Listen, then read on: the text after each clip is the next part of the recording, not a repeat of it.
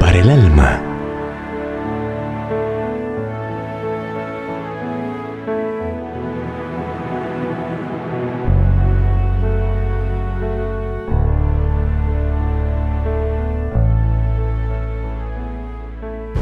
a salvo del incendio.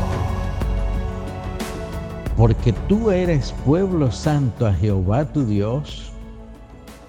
Jehová tu Dios te ha escogido para hacerle un pueblo especial más que todos los pueblos que están sobre la haz de la tierra. Deuteronomio 7, 6. La mañana del viernes 30 de noviembre de 1956, los periódicos de Sinchu, Formosa, tenían un titular con grandes letras negras, el cual decía, el incendio más grande en los últimos 60 años. Lo que más nos interesa de esta noticia es que por donde tenía que propagarse el incendio había cinco hogares cristianos. Cuando la alarma sonó, el cielo estaba enrojecido por el reflejo de las llamaradas y las calles estaban llenas de negro humo. Mientras los bomberos combatían el fuego, uno de los cristianos estaba telefoneando a los otros miembros de la iglesia y pronto un grupo de estos se reunió en el lugar del incendio. La situación parecía desesperada. Entonces de todo corazón y a una voz todos ellos oraron, Señor, haz que tu santo nombre no sea deshonrado.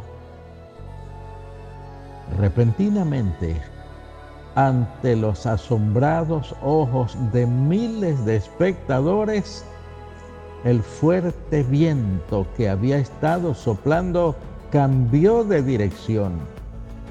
Las llamas que ya habían alcanzado una de las cinco casas de esos cristianos súbitamente se alejaron de ella y comenzaron a devorar una por una ocho de las otras casas que se creía que estaban a salvo.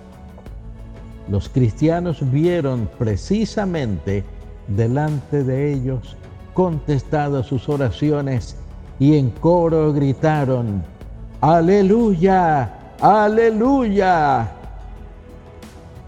Cuando se acabó el incendio en esa calle que antes había sido muy transitada, solamente quedaban montones de escombros y de cenizas. Solamente las casas y los talleres de trabajo de cinco familias cristianas permanecían intactos.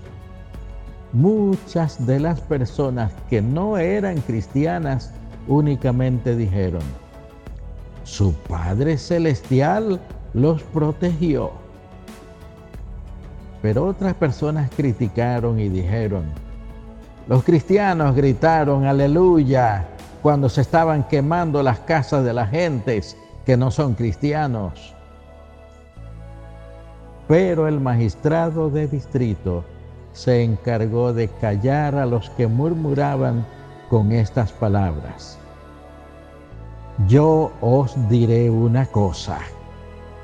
Cuando los cristianos estaban orando a su Dios, vosotros los budistas estabais orando a vuestros ídolos. Pero el Dios de los cristianos contestó y vuestros dioses no contestaron. ¿Qué tenéis que decir por esto? No puedo creer que ellos hayan orado pidiendo que sus casas quedaran a salvo y las vuestras fueran destruidas. Esas cosas sucedieron como tenían que suceder. ¿Y quién es capaz de predecirlas? El pueblo aceptó la explicación del magistrado y se fue conforme.